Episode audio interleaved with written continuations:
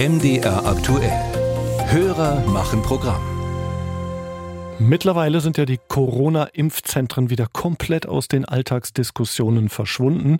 Aber unser Hörer Jonas Lietz erinnert sich da an eine Ankündigung von Sachsens Sozialministerin Petra Köpping aus dem letzten Jahr. Und deshalb hat er diese Frage. Mit hoher Aufmerksamkeit nahm ich im zurückliegenden Herbst die Meldung wahr, dass das sächsische Sozialministerium plane, dass die bisherigen Corona-Impfzentren zu Außenstellen der Gesundheitsämter werden sollen. Mich interessiert nun, was aus den Plänen von Sozialministerin Petra Köpping geworden ist. Und die Frage haben wir weitergereicht an unseren Sachsen-Korrespondenten Robin Hartmann. Der hat in Dresden nachgehakt. In Sachsen sind nach wie vor nur zwei von drei Menschen gegen Corona geimpft, der niedrigste Wert aller Bundesländer. Und mit dem Auslaufen der Corona-Maßnahmen wird sich daran wahrscheinlich auch nicht mehr viel ändern.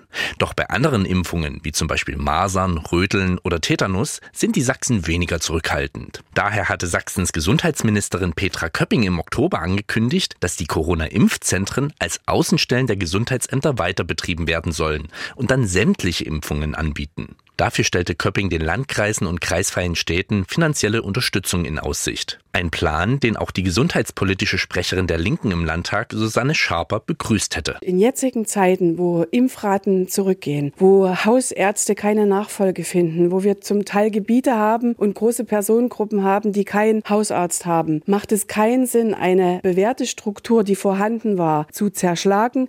Denn wir müssen gucken, wie wir verzahnt und sektorenübergreifend gesundheitliche Versorgung, Prävention auch weiter aufrechterhalten. Da bietet sich das an anstatt das Rad immer neu zu erfinden. Doch im November sagte Gesundheitsministerin Köpping ihren eigenen Plan wieder ab. Der Freistaat könne die Gesundheitsämter nicht finanziell unterstützen. Denn die Ministerin war davon ausgegangen, dass der Bund auch 2023 den Ländern Geld für öffentliches Impfen zur Verfügung stellt. Der Bund stellte jedoch klar, die Finanzierung läuft zum Jahresende 2022 aus.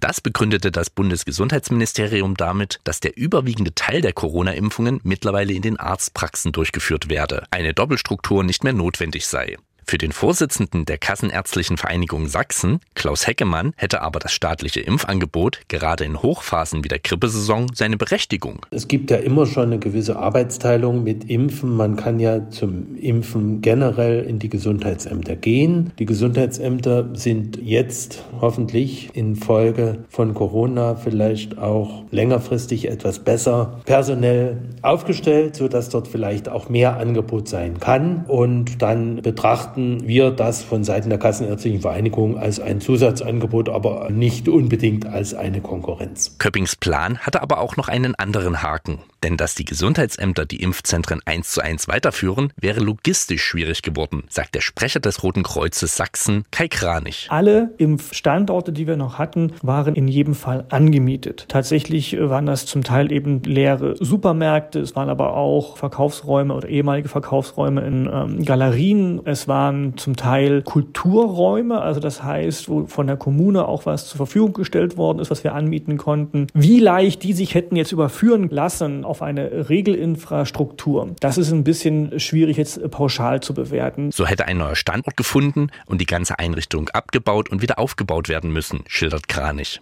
Dass kommunale Impfzentren sich dennoch lohnen, zeigt sich zum Beispiel in Chemnitz. Dort wurde eine neue Struktur im städtischen Klinikum aufgebaut. Geimpft wird seitdem nicht mehr im Gesundheitsamt, wo sich die Mitarbeiter auf ihre anderen Aufgaben konzentrieren können, berichtet die Stadt.